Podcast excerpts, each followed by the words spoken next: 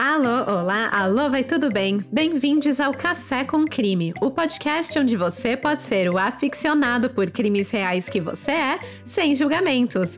Eu sou a Esté Zorubi, ou Dona Café, como preferir, e hoje vamos cutucar um dos maiores mistérios de Pernambuco, o caso Serrambi.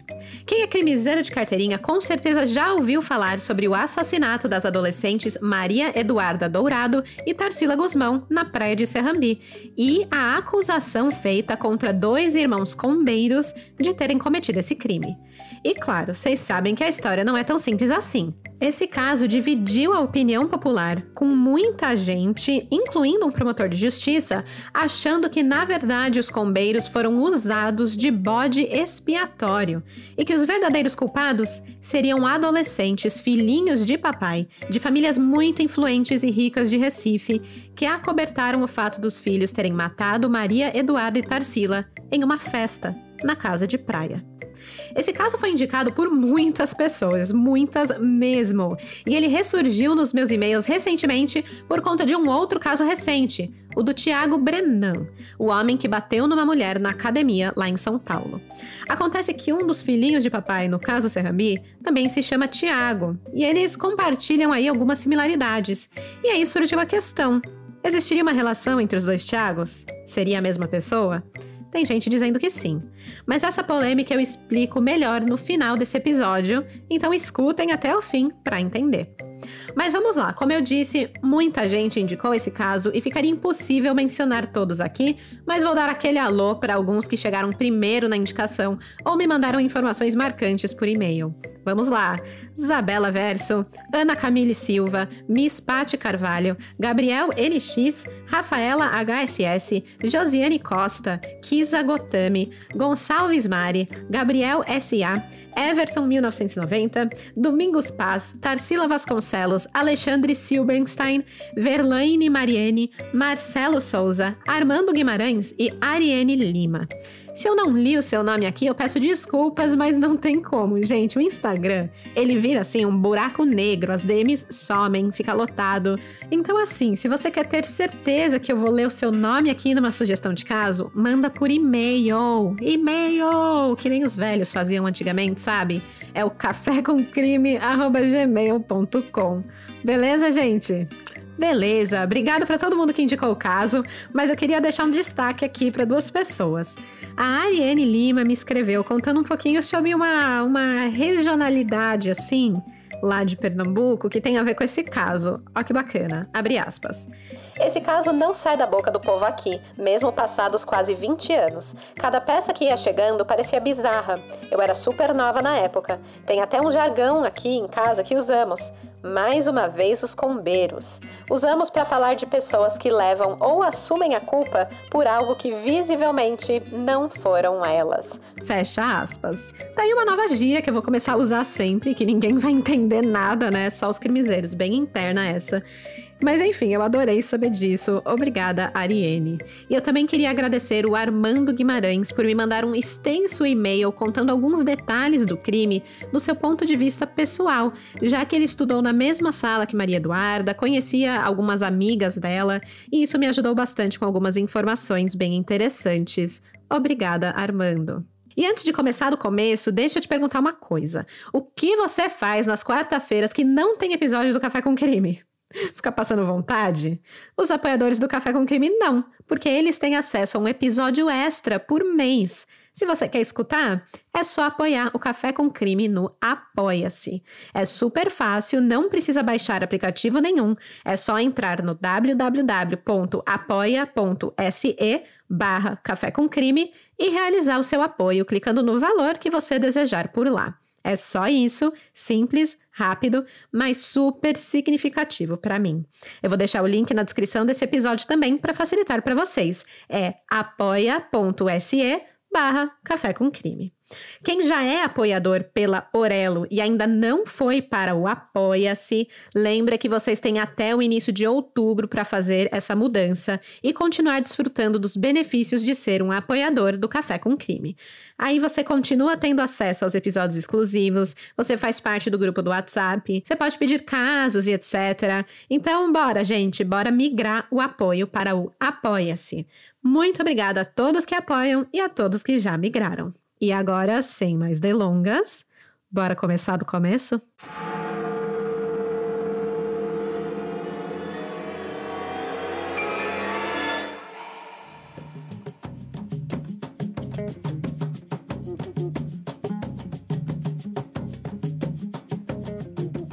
Antes de mergulhar nos mistérios da praia de Serrambi, é importante entender que lugar é esse. A praia em questão fica em Ipojuca, Pernambuco, uma cidade que é bastante industrializada, mas ficou mais conhecida por suas praias quase que paradisíacas, e eu posso dizer isso por experiência própria. Já fui, já vivi e me apaixonei. As águas são mornas, perfeitas para um banho, o céu é limpo e ensolarado, os quiosques com bebidas te convidam para passar o dia inteiro por lá. As pessoas são as mais simpáticas do mundo, eu juro. A natureza é maravilhosa, é possível mergulhar, abrir os olhos e ver os peixinhos, corais, estrelas do mar na areia branca. Ali as pessoas fazem passeios a barco, caminham pelas orlas da praia de Serrambi, Maracaípe, Muro Alto e vão até o centrinho de Porto de Galinhas olhar as lojinhas, fazer compras e se divertir. Ai, saudades férias. Era uma delícia. Eu não cheguei a ir para Serrambi, mas dizem que o cenário ali é de pura tranquilidade e destino de quem tem grana. A praia é tomada por resorts e hotéis de luxo, além de casas de praia em condomínios, que por menos de um milhão você não compra. O preço é justificado por uma palavra: paraíso. Você compra uma casa no paraíso. Mas ali também existe o outro lado, como em qualquer cidade do Brasil, quiçá do mundo. Enquanto alguns vão para turistar, vão para suas casas de veraneio, as praias de Pojuca também são locais de trabalho para moradores da região que vivem em condições bem mais simples. Aí você vê esse é uma classe social bem separada, né? Alguns são de famílias humildes e trabalhadoras que aproveitam o turismo para ganhar o seu pão. Um dos ofícios é o de combeiros ou perueiros, que transportam as pessoas de uma praia para outra em suas lotações. Esse contexto vai ser muito importante para o episódio, já que o caso Serrambi junta dois lados improváveis de um mesmo litoral. Duas meninas na melhor fase da vida, desfrutando das riquezas dos pais na praia, andando de lancha, indo a churrascos, e do outro lado, homens com uma vida difícil, sem acesso a nenhuma dessas regalias, frequentando a praia somente a trabalho. Infelizmente, a vida deles se cruzam numa trama policial inacreditável.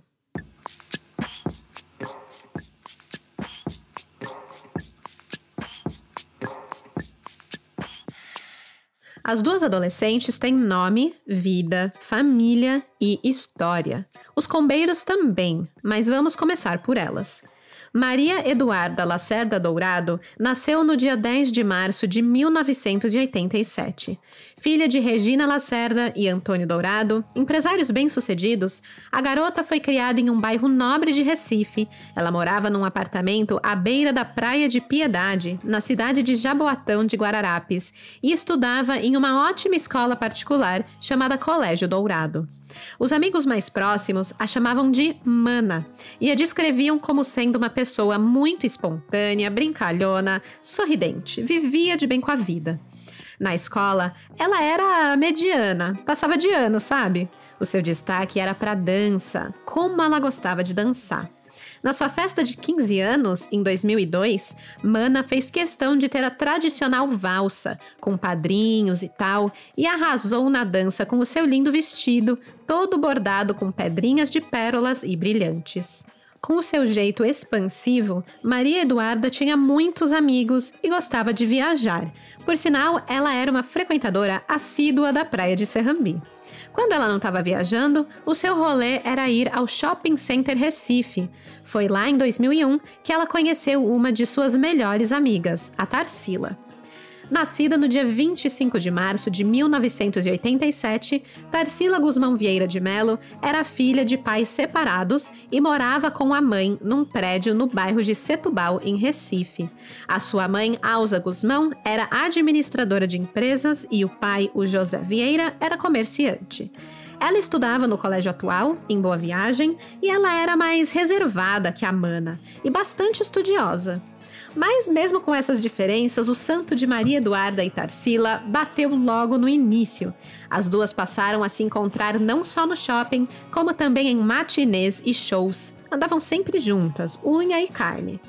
Na época, tinham 16 anos, mas os seus pais confiavam muito nas duas, deixando elas livres para ir nas festinhas que queriam, contanto que Maria Eduarda mantivesse os pais informados pelo celular. Isso foi no início dos anos 2000 e poucas pessoas tinham celular assim, à disposição sempre, mas a Maria Eduarda tinha e assim conseguiu conquistar mais liberdade de seus pais. Em um dos rolês que as garotas fizeram juntas, elas conheceram Tiago Alencar Carneiro, um jovem estudante de 19 anos. Tiago estudava no Colégio Motivo e vinha de uma família muito rica e influente de Pernambuco. Ele era uma das pessoas bastante afortunadas por ter uma casa na praia de Serrambi, um terreninho no paraíso. Logo no fim de 2002, Maria Eduarda decide mudar de escola. A escola que ela tinha passado basicamente toda a vida, todos os amigos lá, e ela se matricula na escola de Tiago, o Colégio Motivo. Em 2003, começa o ano letivo e eles passam a estudar juntos, criando uma amizade bastante forte. E assim, ela recebeu um convite para o paraíso. Tiago a convidou para passar o feriadão do Dia do Trabalho na praia de Serrambi com ele e outros amigos. O feriado ia cair numa quinta-feira, ou seja, eles teriam um fim de semana prolongado de maio para curtir todas as maravilhas da praia. Obviamente que ela aceita, né? Quem não aceitaria? E obviamente que ela ia chamar a Beste para ir junto. A Maria Eduarda convida Tarsila e a amiga também aceita. Só faltava convencer os pais. O que, convenhamos, não foi muito difícil, pois elas já tinham um histórico de ser meninas responsáveis. Com uma condição eles deixaram, que elas iriam no dia 2 de maio, na sexta-feira, e voltariam no dia 4, pois seria o aniversário do pai de Maria Eduarda naquele dia e eles comemorariam no final da tarde. Então ela tinha que estar de volta em casa até então, até o dia 4. Empolgadíssimas para a viagem, as meninas de 16 anos fazem as malas, levam biquíni, shorts, óculos escuros, canga, essas coisas todas e partiu. O primeiro dia de viagem foi um sucesso absoluto. As duas amigas foram para um show promovido pela Prefeitura de Pojuca e lá encontraram Tiago Carneiro, o dono da casa onde ficariam, e mais seis amigos: Ana Catarina Meira Lins França, Tiago Nunes Galdino, Romero Matos Vieira Santos, Guilherme Maciel de Araújo, Rodrigo Viana de Araújo e Fernando Marcondes de Araújo. O grupo, como descreveu um local da época, era um grupo manjado por ser filhinhos de papai, todos de famílias ricas e proeminentes de Pernambuco. Juntos, eles dirigem até Serrambi, onde uma festa começa a rolar e mais pessoas vão chegando, como Raimundo Soares de Souza Neto e Ana Paula Lins, a namorada de Tiago. Algumas fontes dizem que era mais um churrasco do que uma festa. Mas de qualquer forma, dá para entender o contexto. Eram mais de 10 pessoas com idades entre 16 e 19 anos, bebendo, comendo petiscos, brincando na piscina e escutando música. Pois aqui já fica aí a minha primeira red flag, né? Menores de idade bebendo, sem a supervisão assim de ninguém. Eu, eu tô parecendo a tia chata? Tô, mas é verdade, gente. Imagina esse monte de adolescente ficando bebinho perto da piscina. Aí sabe como é, né? Um começa a querer jogar o outro na água, tudo escorregadio, bêbado. É a fórmula para dar merda. Não é uma ideia muito legal, né? Mas aparentemente não foi isso que aconteceu e a festa rolou com tranquilidade. Não houveram relatos comprovados de acidentes, brigas ou agressões durante esse churrasco barra festa. O único incidente que foi comentado foi uma discussão entre Tiago e Maria Eduarda por causa de um CD.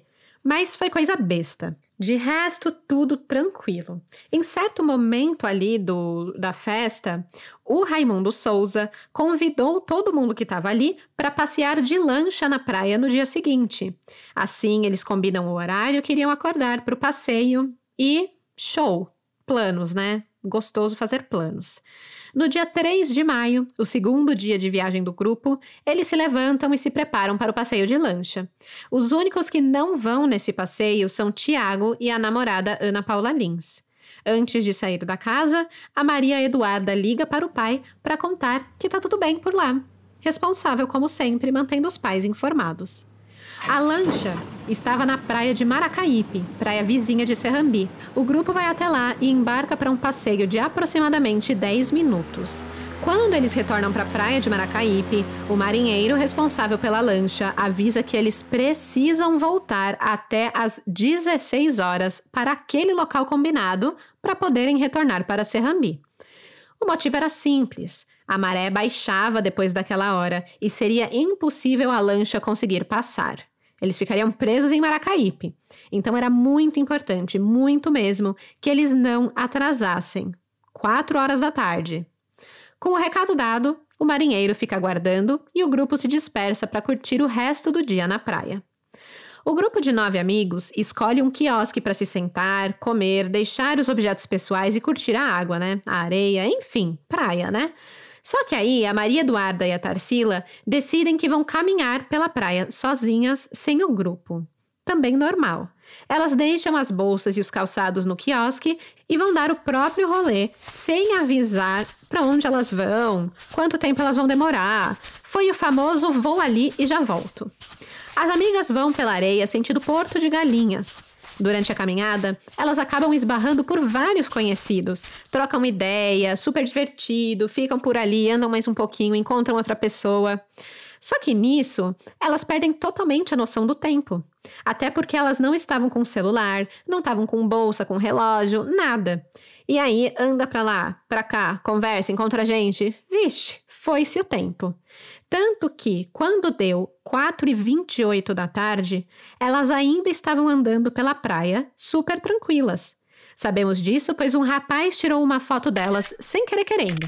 Na verdade, ele estava tirando foto do seu irmão, que estava aprendendo a surfar, e acabou registrando uma foto de Maria Eduarda, de camiseta branca e shortinho, e Tarsila, com uma saída de banho laranja. Essa foto não foi uma foto qualquer mas sim a última foto das amigas com vida.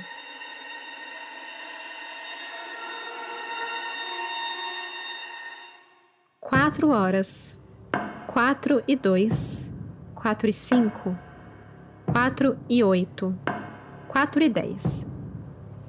Não dava mais para esperar. Os sete amigos que estavam no quiosque da praia de Maracaípe decidem voltar para Serrambi sem Maria Eduarda e Tarsila. Eles recolhem os pertences das meninas que elas deixaram para trás e vão se encontrar com o marinheiro da lancha no local combinado. Apesar do pequeno atraso, deu tempo de voltar para Serrambi sem ter grandes problemas com a maré baixa. 4 e 28 Maria Eduarda e Tarsila percebem que já estão quase em Porto de Galinhas. Elas caminharam em torno de 3 a 4 quilômetros. Elas se dão conta que talvez tivesse ficado meio tarde. Talvez perguntaram para alguém o horário e talvez se espantaram com a resposta. Já passou das quatro e meia. O coração dá aquela acelerada e os passos também. Era mais do que hora de voltar para o quiosque em Maracaípe.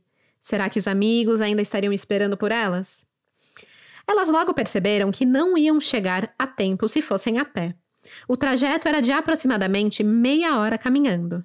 Por sorte, em Porto de Galinhas, elas encontram com um grupo de amigos que topam dar carona para elas até Maracaípe. De carro, o trajeto é rápido, coisa de sete minutinhos. O grupo que deu carona as deixou exatamente na frente do quiosque onde elas tinham deixado suas coisas e seus amigos. Assim que elas descem do carro, eles vão embora. E aqui fica uma dica de amiga. Sempre espere as pessoas para quem vocês deram carona entrarem nos respectivos lugares para o qual elas foram. Ou encontraram quem elas foram encontrar. Tipo, não sai correndo, não, não deixa a pessoa para trás sem saber o que, que deu, né? Espera entrar, espera estar em segurança, não custa nada. Acontece que Maria Eduarda e Tarsila acabaram encontrando o quiosque vazio. Os seus amigos da lancha não estavam mais lá. E a carona também já tinha ido embora. E o pior de tudo, os pertences que elas deixaram no quiosque também não estavam lá. Resumindo, elas estavam completamente sozinhas, sem sapatos, sem carteira, sem celular, sem nada e estavam começando a ficar sem sol. A noite já começava a surgir. E elas não faziam ideia de como voltar para casa em Serrambi. Tarsila recorre ao seu ex-namorado, o João Correa, que morava perto do Pontal de Maracaípe. Mas ele não podia dar carona para elas naquele momento. Ele deixa as meninas usarem o telefone para elas fazerem algumas ligações e tentar resolver esse perrengue. A Maria Eduarda liga para Tiago, mas ele diz que ele e os amigos estavam se arrumando para saírem para jantar num restaurante e não poderiam ir exatamente naquela hora. Porém, ele combinou de buscar as duas em Porto de Galinhas assim que terminassem de comer. Beleza, menos mal, né? Agora elas só precisavam de um lugar em Porto de Galinhas para esperar o Tiago. Surge aí a ideia de passar na casa de uma amiga da escola de Maria Eduarda, chamada Nayana Suzert. Elas ligam para a Nayana, contam todo o perrengue, né? Aquela menina, você não acredita perder uma lancha, sabe? Tipo, numa boa. E avisam que estão indo para casa dela. A Nayana prontamente oferece a casa como refúgio, claro, né?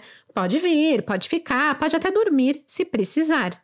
E Nayana, então, fica esperando as amigas. Mas elas nunca chegam. Por conta da escuridão da noite, as meninas decidiram que não seria prudente ir a pé de Maracaípe a Porto de Galinhas e decidiram pedir carona na estrada. Por sorte, um conhecido da família delas, Ariano Acioli, passou por ali naquele exato momento e ofereceu carona para a cidade. Mas chegando lá, por algum motivo, elas decidem não ir para a casa de Nayana e Ariano as deixa perto de um posto. Elas então passam numa padaria e em uma loja que vendia água e botijão de gás e pedem para ir ao banheiro. Os funcionários da loja foram os últimos a relatarem, com toda certeza, que viram Maria Eduarda e Tarsila naquela noite, de 3 de maio de 2003. O que aconteceu com as meninas a partir do momento que elas deixaram aquela lojinha de água pedindo para ir no banheiro, ninguém sabe ao certo. Quando deu umas 10 da noite, o Tiago e os amigos foram de carona até Porto de Galinhas procurando por Maria Eduarda e Tarsila. Eles tinham combinado que, após comerem no restaurante, encontrariam com elas na praça da cidade. De acordo com o depoimento deles, eles ficaram nessa praça por um tempo, mas as amigas não apareceram. Como Maria Eduarda tinha dito que qualquer coisa ela iria dormir na casa da Nayana, os rapazes pensaram que, ok, elas foram para Nayana, beleza, tudo certo, bora para casa. E foram embora, deixando Maria Eduarda e Tarsila para trás pela segunda vez no dia. Na manhã seguinte, Dona Regina, a mãe de Maria Eduarda, liga para a casa de praia em Serrambi perguntando pela filha, já com um tom de preocupação na voz. O combinado era Maria Eduarda e Tarsila voltarem para casa naquele dia para comemorar o aniversário do pai, o Antônio Dourado. A Maria Eduarda não telefonou para informar mudança de planos, coisa que ela com certeza faria. Quem atendeu o telefone foi a irmã de Tiago, que estava na casa de praia também. Não querendo encrencar os amigos do irmão, ela mente para Dona Regina e disse que as meninas tinham saído e já deveriam estar voltando. Ela ligaria de volta assim que chegasse. Ao desligar, ela corre para acordar o irmão, que ainda estava dormindo, e pergunta onde estão Maria Eduarda e Tarsila, porque as meninas não tinham dormido lá. O Tiago não sabe responder. Junto, os irmãos vão para Porto de Galinhas procurar pelas duas, perguntam para Nayana se ela viu as meninas, mas recebem uma negativa.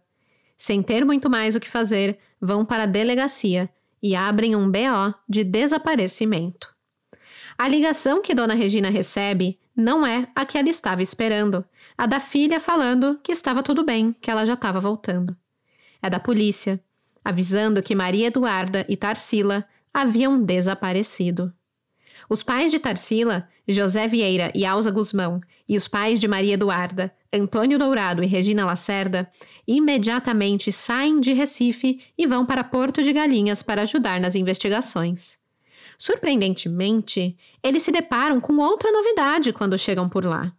A investigação foi passada para o delegado como um caso de duplo homicídio. Mas espera, né? Como assim duplo homicídio se nem tinham encontrado o corpo ainda? Que história é essa? E ainda ditaram que o crime ocorreu em 3 de maio, mas ninguém sabia se elas haviam morrido nessa data, apenas que haviam sido vistas pela última vez nessa data. Então, assim, quem fez o BO falou algo a mais? No caso Tiago, o que ele deu a entender para os delegados que colocaram lá como sendo um homicídio? Por que estavam falando de assassinato? Ou será que foi simplesmente uma presepada da polícia mesmo? Eu não sei, mas que é estranho, é. A polícia começa a investigar por Porto de Galinhas, onde as duas meninas foram vistas com vida pela última vez. Mas tirando a história que eu acabei de contar para vocês, não chegaram a nenhuma conclusão, muito menos encontraram os corpos das meninas. Dez dias se passaram e nada. Quem ficou impaciente com as buscas vagarosas da polícia foi o pai de Tarsila, o José Vieira de Melo Neto. Ele decidiu, com a autorização do delegado, fazer uma busca paralela. Ele andava de moto, gostava de fazer trilhas e por isso conhecia muito bem a região. Então se juntou com um amigo que era agente aposentado da Polícia Federal e ambos de moto vão vasculhar a região de Maracaípe e Serrambi. Saindo da praia de Porto de Galinhas, José Vieira e o amigo decidem pegar a trilha que fica às margens da PE-06, que passa por dentro de um canavial, no distrito de Camela, na zona rural de Ipojuca. Em certa altura, a trilha chegava em uma bifurcação, então cada um decide ir para um lado e se encontrar no final da bifurcação. Quando o pai de Tarsila encontra o amigo novamente, percebe que o homem está aterrorizado. Ao se aproximar, José Vieira nota que existem dois esqueletos no chão, um a cerca de 2 a 3 metros de distância do outro. No programa Linha Direta, o pai de Tarsila narra esse momento. Abre aspas. Eu não reconheci. Levantei um pano que estava do lado sujo. Os dois estavam com shorts arriados até o joelho. E aí eu levantei o pano, foi quando a ficha começou a cair. Eu vi um negócio alaranjado e lembrei da fotografia da praia, ela de vestido alaranjado. Eu fui para debaixo do corpo, do esqueleto, para puxar o braço. Puxei e localizei a pulseira que eu tinha dado a ela. E aí eu tomei mais coragem e virei a cabeça. Vi o aparelho de dente. Aí a ficha caiu. Fecha aspas. No dia 13 de maio de 2003, os corpos de Maria Eduarda Dourado e Tarsila Guzmão são encontrados em avançado estágio de decomposição pelo pai de uma das vítimas. As meninas tinham diversos tiros no corpo e suas partes de baixo do biquíni estavam abaixadas. A imprensa logo fisgou a história, e o caso Serrambi tomou as páginas dos jornais e a cabeça da população. Todos queriam saber o que aconteceu com Maria Eduarda e Tarsila Guzmão.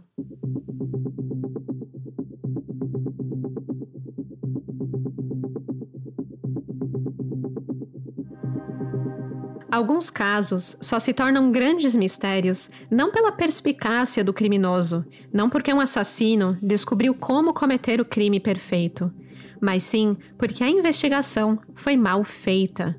Mal feita ou feita com má vontade. O caso Serrambi é com certeza um desses casos. Quando a polícia chega no canavial, na cena do crime, eles não têm preocupação nenhuma em preservar o local. Acho que isso deve ser a aula número um em qualquer curso de perícia ou criminologia: a importância da preservação do local. Ao invés de seguir o protocolo, os policiais fumam no canavial, jogando bitucas no chão. Vários passam e repassam, deixando marcas de sapatos e pegadas por todo lado, e assim prejudicam qualquer possibilidade de coletar marcas de pneu ou de calçados que estivessem por lá e pudessem relacionar aquele local com o criminoso. Garrafas de água também são jogadas no chão e, enfim, gente, o lugar virou um lixão. O isolamento do local ao público também é falho. Uma multidão de populares e jornalistas entram no local tentando ver o que aconteceu, tentando ver o corpo das meninas. Zero controle, zero preservação, muita perda de evidências. O que conseguiram coletar de lá foram meras embalagens de bombom, fios de nylon e um aparelho de barbear. Nada significativo para aquele momento. Maria Eduarda e Tarsila estavam seminuas, baleadas, sem o couro cabeludo, sem unhas e com partes do esqueleto já muito visíveis. O estado de decomposição não parecia bater com a linha cronológica. Um corpo não ficaria tão decomposto assim em apenas 10 dias. Chegaram a cogitar que algum químico tivesse sido jogado nos corpos para apagar vestígios. E realmente, a polícia teve certa dificuldade em trabalhar com os corpos naquele estado. O que puderam afirmar foi que Tarsila foi morta com cinco tiros de revólver calibre 38.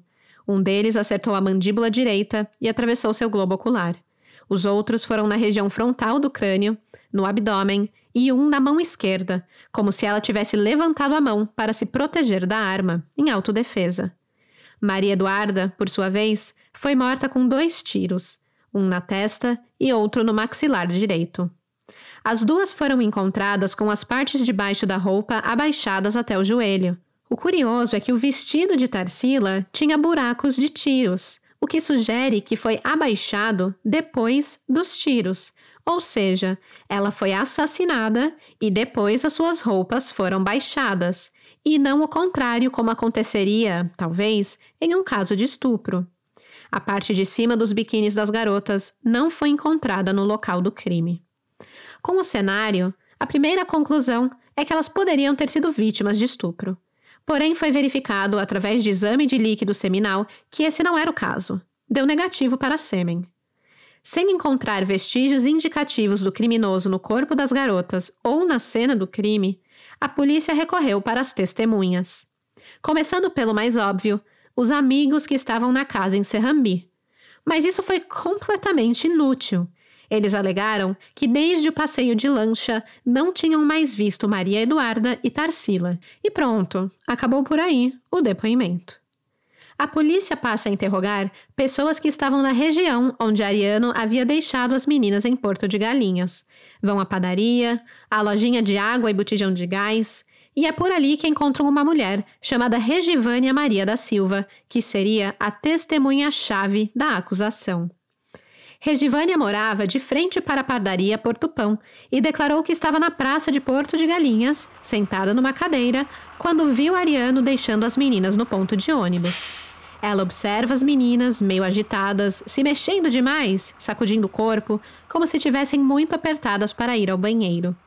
Elas caminham até o orelhão, mas Regivânia não pode afirmar se elas conseguiram ligar para alguém ou não. A mulher ainda conta que Maria Eduarda e Tarsila ficaram na rua, tentando pedir carona para pelo menos cinco carros. Foi então que duas combis de lotação pararam perto. As meninas se aproximaram das combis e Regivânia escutou a primeira Kombi dizer que não iria para Serrambi. Aparentemente, a segunda Kombi diz que iria sim, pois as duas meninas entraram e sentaram no banco da frente. Regivânia alega que não conseguiu ver o rosto do motorista muito bem e nem mesmo a placa do carro, mas disse que haviam dois homens dentro e descreveu o carro como sendo uma Kombi branca, toda fechada e sem janelas, como um furgão. Quando ela depõe, na fase judicial, sua descrição do carro muda ligeiramente ela passa a afirmar que a Kombi seria branca, mas tinha um para-choque verde, detalhe na lateral listrada, vidros tampados com algo branco e tinha uma porta corrediça. Ok, guardem essa informação. Vamos usar ela mais para frente. Além da Regivânia, a polícia conseguiu uma segunda testemunha, um homem chamado Adenaldo Barbosa da Silva, que trabalhava numa lan house ali perto. Ele conta algo semelhante a Regivânia, que as meninas tentam usar um orelhão e depois ficam pedindo carona. Acontece que no primeiro depoimento de Adenaldo, ele diz que elas entraram em um carro. Depois ele muda sua história, dizendo que viu Tarsila entrando numa Kombi e sentando no banco da frente, e que Maria Eduarda tentava abrir a porta corrediça. A descrição do carro seria Kombi branca, janelas tampadas com algo branco, aparentava ser um modelo novo, mas ele não viu a placa. e ainda disse que só havia um homem dentro da Kombi. A partir da descrição que Regivânia deu dos dois homens que ela disse ter visto dentro da Kombi, retratos falados são feitos e a polícia sai em busca desses combeiros misteriosos. Não demorou muito para outras testemunhas se prontificarem e darem a informação importante de que a Kombi branca com para-choque verde que Regivânia descreveu só poderia ser a Kombi dos irmãos Lira. Eles eram os únicos que tinham uma Kombi com para-choque verde na região e mais. Mais de uma pessoa afirmou ter visto essa Kombi parada na estrada no sentido Serrambi na noite do dia 3 de maio. Ao procurarem os irmãos Lira, a polícia encontrou o homem do retrato falado. Pelo menos, segundo eles, eram muito parecidos. Os combeiros Marcelo Lira, de 34 anos, e Valfrido Lira, de 35 anos, são trazidos perante a testemunha-chave, a Regivânia, e ela reconhece os dois homens como sendo os que ela viu dentro da Kombi. Marcelo teria ido, logo após o crime, para outra cidade, Cachoeirinhas, e isso indicava para a polícia que ele tinha pretensões de fugir. Assim, no dia 18 de maio de 2003, o Grupo de Operações Especiais da Polícia Civil prende os irmãos Lira. Marcelo e Valfrido juram que são inocentes que nunca viram as meninas e que nem estavam trabalhando na Kombi naquela noite. Estavam em casa com as respectivas esposas. Mas o que a polícia descobre sobre o passado desses homens apenas aumenta a suspeita de que eles realmente prenderam os assassinos de Maria Eduarda e Tarsila.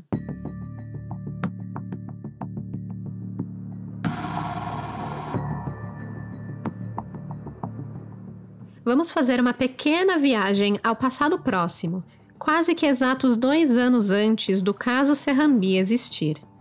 No dia 14 de maio de 2000, uma outra mulher foi encontrada morta no canavial do Engenho Vicente Campelo, localizado no distrito de Camela. Seu nome era Iraquitânia Maria da Silva, uma jovem sonhadora de 21 anos de idade. Iraquitânia era uma garota muito pobre que deixou órfãs duas meninas. O principal suspeito do caso foi o seu marido, Roberto Lira, irmão mais novo dos combeiros Valfrido e Marcelo. Ah, mas não pode pôr o peso do crime do irmão nas costas dos combeiros. Sim, você tem razão de pensar assim.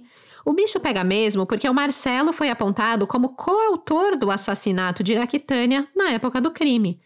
Marcelo Roberto e um adolescente teriam levado Iraquitânia em sua Kombi até o canavial, onde cometeram o crime. Depois, Marcelo teria fugido para a cidade de Cachoeirinhas para se esconder. A semelhança com o que aconteceu no caso de Maria Eduarda e Tarsila era gritante e não passou despercebida pelos investigadores. Contudo, Marcelo terminou sendo absolvido pelo homicídio de Iraquitânia, pois Roberto assumiu a autoria e alegou crime passional. Roberto Lira foi condenado pelo júri popular e, até onde encontrei, cumpre sua pena na prisão. A descoberta desse homicídio pela imprensa foi como uma prova da culpa de Marcelo no caso Serrambi. A mãe dos combeiros, acreditando na inocência dos seus filhos, afirmou que o ódio das pessoas por Roberto levou todos a considerar os irmãos como assassinos. Mas havia um outro fato que começou a pesar na balança de Marcelo também. Apesar de casado e pai de quatro filhos, Marcelo tinha uma amante chamada Tiana, com quem ele se relacionava há 11 anos, desde que a garota tinha 13 ou 14 anos de idade. Ou seja, quando Marcelo tinha seus 23 anos, namorava uma menina 10 anos mais nova que ele, de 13 ou 14 anos. Ao descobrir o fato, a promotoria afirmava que isso configurava estupro de vulnerável e Marcelo poderia ser indiciado por esse crime também. Aí você lembra que existiu a suspeita de Maria Eduarda e Tarsila, de 16 anos, terem sido estupradas, pois as roupas delas estavam abaixadas. E Marcelo parecia o candidato perfeito para o crime. Valfrido, por sua vez, também era casado, também tinha filhos e também tinha uma amante. Pois é, eu não sei qual era exatamente o arranjo de casamento que os irmãos Lira tinham com as esposas, mas elas sabiam da existência das amantes dos maridos. A esposa de Marcelo, Marilene Carvalho de Paula, sabia que ele namorava a Tiana. E a esposa de Valfrido, a Lenilda da Silva, sabia que ele tinha um caso com Edna, mais conhecida como Pepe. E uma conhecia a outra e era meio que isso. Para a época, isso era considerado uma promiscuidade desses homens. Juntando isso com o histórico criminal da família, fez com que a polícia e parte da população acreditassem piamente na culpa dos combeiros. No dia 16 de junho de 2003, a polícia concluiu o caso. Foram ao todo 43 dias de investigação e a conclusão foi o pedido de prisão preventiva de Marcelo e Valfrido Lira. Além de terem ouvido 62 testemunhas, a perícia feita na Kombi dos irmãos encontrou 12 fios de cabelo castanho claro, como os fios de Maria Eduarda, um pedaço de nylon verde com 41 centímetros de comprimento, um aparelho de barbear amarelo e papéis de bombom. Itens semelhantes a esses também foram encontrados na cena do crime. E essa era a ligação dos combeiros e da Kombi com o crime: papel de bombom, barbeador, cabelo castanho claro e o reconhecimento visual de uma testemunha. A polícia não apresentou impressões digitais dos suspeitos no local do crime, não apresentou a arma utilizada no crime, não apresentou testes de DNA no cabelo, até porque os fios não apresentavam raiz e não tinha como fazer exame de DNA naquilo. Só foi feita uma comparação no microscópio com outros fios encontrados na escova de cabelo de Maria Eduarda, e o resultado foi que eram fios semelhantes. Nada muito conclusivo.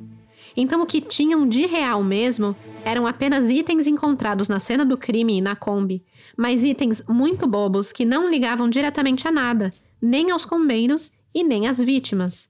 Eram basicamente lixo daquela cena do crime que foi completamente desrespeitada. Notando que não havia indícios suficientes para acusar os combeiros, o então promotor de Ipojuca, Miguel Sales, devolve o inquérito afirmando que, abre aspas, quando um crime é praticado, ninguém vê e o autor não assume. As provas técnicas, materiais e periciais são fundamentais. Não vi nada disso no inquérito. Por isso, não oferecia denúncia. Fecha aspas. Ele então solicita à polícia que eles tomem depoimentos de pessoas citadas nas investigações, principalmente os amigos da casa de praia que estavam em viagem com Maria Eduarda e Tarsila. Os combeiros acabam sendo liberados da prisão, porque o prazo da prisão temporária expirou. Ao serem soltos, depois de 62 dias de cárcere, Marcelo e Valfrido são recebidos com festa e fogos por vizinhos e parentes em Ipojuca. É nessa mesma época que surge na cidade a versão de que os combeiros estavam sendo usados como bodes expiatórios, pois os verdadeiros culpados seriam os amigos ricos, filhinhos de papai de Maria Eduarda e Tarsila, e que a polícia estaria encobrindo os verdadeiros criminosos por conta de sua influência e dinheiro. A população se divide entre ricos versus pobres. Marcelo e Valfrido eram pessoas humildes que tinham estudado só o primeiro grau, que começaram a trabalhar desde cedo, aos sete anos de idade, cortando cana, e que agora eram meros motoristas de Kombi, levando turistas para lá e para cá como seu ganha-pão. Do outro lado, temos nomes de grande prestígio social em Pernambuco, como Tiago Alencar Carneiro, que vinha de uma família renomada, donos de grandes negócios de sucesso, gente de dinheiro, com casa na praia, escola particular, viagens ao exterior. O caso Serrambi se tornou um símbolo de luta de classe. Não só isso, mas o promotor Miguel Sales foi acusado de usar o caso como trampolim político. Na época, ele estava disputando um mandato eletivo e a polícia dizia que ele estava usando o caso para se promover, tentando ficar do lado do gosto popular para ganhar o seu favor. Por isso, ele não aceitava os inquéritos policiais e ficava do lado dos combeiros, acreditando em sua inocência. Então, o povo acusava a polícia de estar do lado dos amigos ricos de Maria Eduarda e Tarsila, encobrindo um suposto crime por dinheiro e influência das famílias e a polícia acusava o promotor de estar do lado do povo por interesse político, inocentando os combeiros. Tá, mas quais eram os argumentos usados pelos dois lados? Vamos começar com o álibi de Marcelo e Valfrido Lira. Segundo a acusação, eles não têm álibis para a noite do crime, e o que eles apresentam é cheio de contradições. Marcelo afirmou que no dia 3 de maio de 2003, ele teria ido de manhã ao mercado com a amante, a Tiana. Depois voltou para casa e só foi sair no dia seguinte às 6 da manhã. De resto, ficou em casa com a esposa assistindo TV. Sua esposa confirma que esteve com ele a noite toda. Então a esposa e a amante meio que fecham a agenda dele naquele dia. Mas o que Marcelo esquece de mencionar aos policiais e que depois foi descoberto é que sua Kombi quebrou naquele dia, que ele levou para um concerto e que haviam tirado os bancos do carro. Um evento importante que ele deixa de fora. Marcelo também afirma que só ficou sabendo da morte das meninas pelo noticiário. Valfrido, por sua vez, disse que chegou em casa no dia 3 de maio por volta das nove da noite. No entanto, a esposa dele revelou em depoimento à polícia que naquele dia ele não dormiu em casa. Depois, descobrem que ela havia brigado com ele por conta da amante, rolou uma discussão e ele teria ido dormir em um outro lugar, possivelmente no sofá. Um álibi bem frágil. Valfrido disse que só ficou sabendo da morte das meninas em 12 de maio, quando estava em um poço de combustível com um amigo. Ali ele escutou dizer que os corpos estavam muito feios e ele resolveu ir até o local do crime para tentar ver. A pura curiosidade mórbida. Ou seria um assassino voltando ao local do crime por prazer? Fica aí a pensata. Ok, agora sobre as testemunhas oculares em específico Regivânia, a que teria visto as meninas entrarem na Kombi e que identificou o carro e os homens para a polícia. Uma reprodução simulada foi feita para verificar se o depoimento dela era coerente. No fim, o laudo apontou que Regivânia não poderia ter visto o que alegou, pois de onde ela estava sentada não teria como ver com tantos detalhes a Kombi, as pessoas dentro dela e nem mesmo ouvir nada. Quatro peritos atestaram que, da distância que ela estava, seria tecnicamente impossível reconhecer Valfrido e Marcelo. Além disso, fotos da Kombi de para-choque verde foram apresentadas para Regivânia e ela não reconheceu o veículo como o mesmo em que as meninas teriam entrado, que agora seria uma Kombi toda branca. A descrição que as testemunhas deram da Kombi também não batia. Ao contrário do que foi alegado, a Kombi dos irmãos Lira tinha a porta traseira que abria para fora. Não era corrediça. Os vidros eram transparentes e sem indícios nenhum de terem sido cobertos com algo branco. Sobre os itens encontrados dentro da Kombi e também na cena do crime, como os papéis de bombom e barbeador, a perita Leila Câmara analisou que existem sim semelhanças entre os objetos, mas que não era possível afirmar se eram objetos vindos de uma mesma origem. O mesmo ocorreu com os fios de cabelo.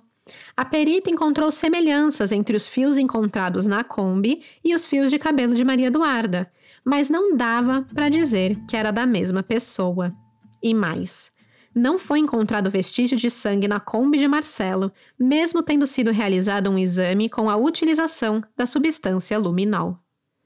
A última prova que surgiu contra os combeiros, e talvez a mais forte e polêmica, foi a de um óculos escuro que, segundo a acusação, Tarsila teria deixado dentro da Kombi. Esses óculos escuros apareceram no depoimento de Tiana, a amante de Marcelo, que teria dito que viu a amante de Valfrido, a PP, usando os óculos de Tarsila. Segundo o delegado, ao saber que os óculos seriam utilizados como prova, o combeiro pediu ao filho que desse fim ao objeto. Em uma conversa grampeada, Marcelo e Tiana conversam sobre o óculos, tentando entender de onde ele surgiu na investigação e chegando a questionar como que a polícia tinha uma foto dos óculos de Tarsila se eles nem sabiam que esse óculos ia aparecer na investigação. A fala mostra que os dois acreditavam que poderia ter sido uma prova plantada uma armação. Mas também dá margem para entender que talvez eles realmente temessem que seriam condenados por estarem com os óculos da vítima. Não sabemos. O que sabemos é que Valfrido depois disse que havia comprado aqueles óculos para Tiana, que não seriam os óculos de Tarsila, apenas um modelo similar. A grande diferença é que o óculos de Tarsila era um original, de marca, e o de Tiana era fajuto, fakezão do camelô. Ele não conseguiu apresentar um recibo para a polícia para comprovar a compra daqueles óculos. Mas se isso é verdade, não sabemos, pois os óculos nunca foram encontrados. As provas contra os combeiros pareciam ser todas rebatidas. Com isso, começou a ganhar força a segunda linha investigativa, a linha popular de que os culpados eram os amigos ricos de Maria Eduarda e Tarsila. Inclusive, quem deu voz a essa linha de pensamento foi o próprio promotor, Miguel Sales. O rumor que rolava, e para ser sincera, rola até hoje, é que as meninas, na verdade, conseguiram voltar para Serrambi de carona em alguma outra Kombi ou carro, e quando chegaram, estava rolando uma festa na casa de Tiago Carneiro. Durante a festa, Maria Eduarda teria morrido de overdose. Tarsila, querendo pedir socorro, ligar para a polícia, foi silenciada por um tiro, pois ninguém ali queria ser associado a uma overdose ou mesmo a drogas. Um depoimento dado em 2003, mas que não entrou no inquérito, é o de uma vizinha da casa de praia que afirmou ter ouvido tiros e uma menina gritando na madrugada do dia 4 de maio. Essa vizinha teria ligado para a polícia, mas nada foi feito. Os amigos, supostamente, teriam carregado os corpos de Maria Eduarda e Tarsila até o carro e dirigido ao canavial, onde deram tiros em Maria Eduarda, depois de morta, e baixaram os shorts para que pudesse parecer que as duas meninas tinham sido vítimas de um mesmo crime, um crime sexual. No final de 2003, os pais de Maria Eduarda e Tarsila permitiram a exumação dos corpos para que novos exames fossem realizados. O exame toxicológico não deu nenhum resultado positivo, ou seja, Maria Eduarda e Tarsila não apresentavam nenhuma substância ou droga no corpo. Mas considerando que já haviam se passado mais de seis meses e os corpos já estavam em estado de decomposição, não dá para afirmar com certeza se o resultado é fidedigno. Já o laudo antropológico atestou que Maria Eduarda pode ter sido baleada sim, depois de já estar morta. E esse pode ter sido que ela foi baleada, essa falta de certeza, vem do fato de que um falso positivo poderia acontecer por conta do estado em que o corpo delas foi encontrado tendo a possibilidade de terem sido lavados também com algum químico, alterando ali os resultados. Além do mais, no depoimento do médico legista Reginaldo Inojosa, foi dito que Tarsila provavelmente foi estrangulada antes de morrer vítima de arma de fogo. Então, foi estrangulada, depois levou tiros. Para o médico, as meninas não foram mortas no canavial onde os corpos das duas foram encontrados. Para ele, o local onde o corpo foi encontrado ali, na verdade, foi montado. Parecia tudo muito esquisito. Se o crime não ocorreu ali, então pode ter ocorrido realmente na casa de praia em Serrambi? Isso é uma questão quase impossível de afirmar. A casa de praia de Tiago Carneiro só foi periciada seis meses após o crime. E, claro, nada foi encontrado. Até porque seis meses é um ótimo tempo para fazer uma bela faxina e acabar com qualquer vestígio, né? O delegado de homicídios Paulo Jean Barros e Silva afirma que a casa de praia lá do Tiago foi revirada, seis meses depois, mas foi. Investigaram até os poços artesianos da residência, a lancha, tudo, mas não tinha qualquer indício de que os colegas adolescentes estavam envolvidos com a morte de Maria Eduarda e Tarsila. Aliás, o delegado Paulo Jean também afirma que todos os amigos foram investigados e tiveram os seus telefones interceptados, mas nada foi encontrado. O delegado disse, inclusive, que foi comprovado o local onde cada um deles estaria no dia das mortes das garotas. Eles tinham álibis. Mas também fica pensata que, da mesma forma que Marcelo Lira foi para Cachoeirinhas depois do crime e foi acusado de estar fugindo, Tiago Carneiro também foi viajar, para fora do Brasil, claro, e lá ficou por um bom tempo enquanto as investigações rolavam. O resumo da ópera foi o seguinte: os resultados das perícias pareciam desmentir praticamente todos os indícios apresentados pela polícia para apontar os irmãos Lira como responsáveis, e também não apontavam a culpa dos amigos. Com isso, o Ministério Público pede para a Polícia Federal assumir as investigações sob o comando do delegado federal Cláudio Juventino. Seis meses depois, a Polícia Federal conclui o inquérito e chega ao mesmo resultado. Os irmãos Combeiros são indiciados. Em 17 de janeiro de 2007, o promotor Miguel Sales devolve o inquérito, mais uma vez, não aceitando essa conclusão. Ele devolveu esse inquérito mais de quatro vezes, não aceitando os combeiros como culpados. O delegado federal, Cláudio Juventino, acusa o promotor de ter uma predisposição em incriminar os amigos das garotas e proteger os combeiros. Ele ainda fala que, com isso, filhos de empresários acabaram ficando como suspeitos, algo injusto, ao seu ver. O promotor Miguel Sales acaba sendo afastado do caso. E assim, em janeiro de 2008, Marcelo e Valfrido Lira são denunciados pelo Ministério Público de Pernambuco por homicídio duplamente qualificado e tentativa de estupro, dando início à ação penal. Eles são presos novamente e aguardaram até 2010 para serem julgados. Na época das prisões, a mulher de Valfrido, Lenilda Maria da Silva, declarou que os combeiros foram responsabilizados porque o dinheiro fala mais alto. O mais interessante é que a própria mãe de Maria Eduarda, a dona Regina, acreditava na inocência dos combeiros. Já os pais de Tarsila, o José Vieira e Alza Guzmão, e o pai de Maria Eduarda, o Antônio Dourado, acreditavam que eles eram realmente os assassinos. E aí, finalmente, depois de mais de dois anos encarcerados, chega o momento de Marcelo e Valfrido Lira serem julgados.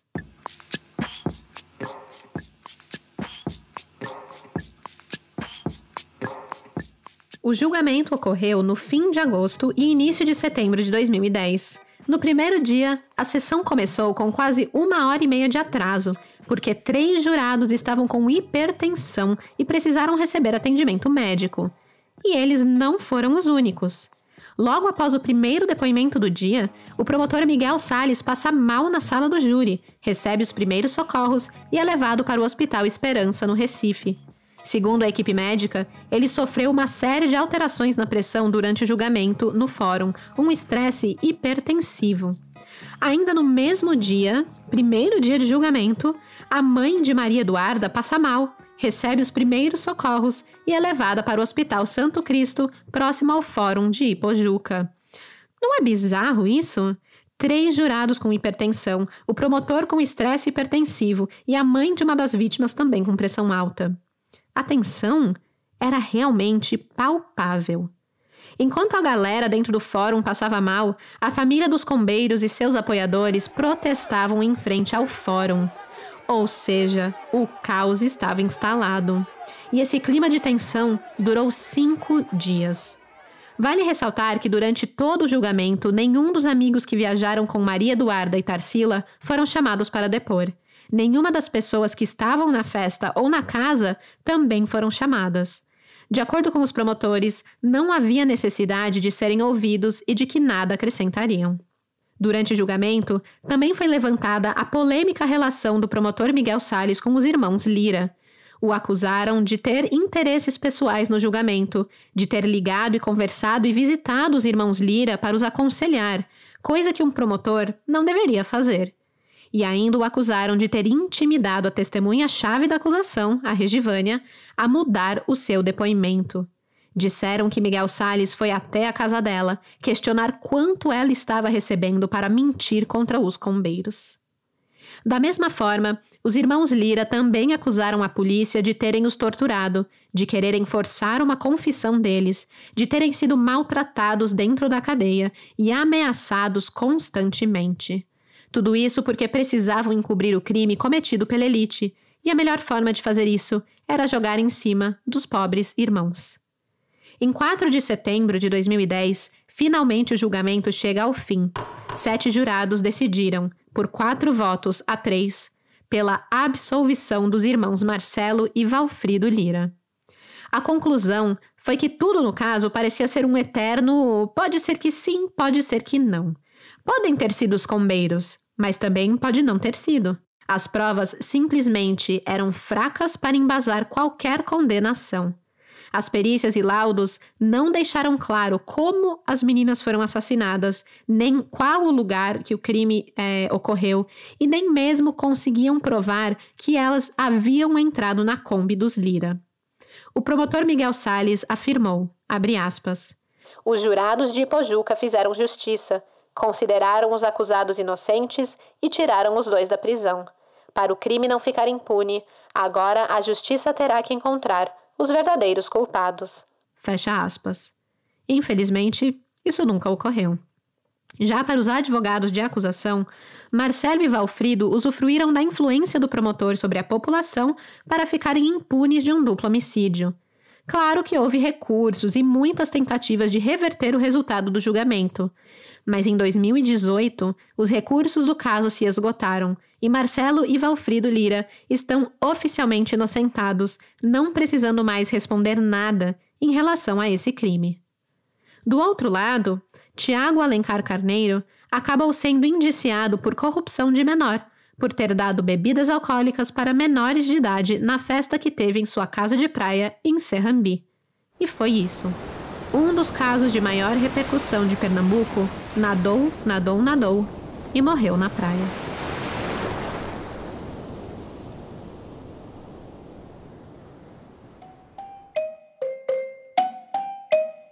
Agora para dar um update assim de como estão as pessoas envolvidas nesse caso. Recentemente, os combeiros se envolveram em mais um embrólio com a justiça.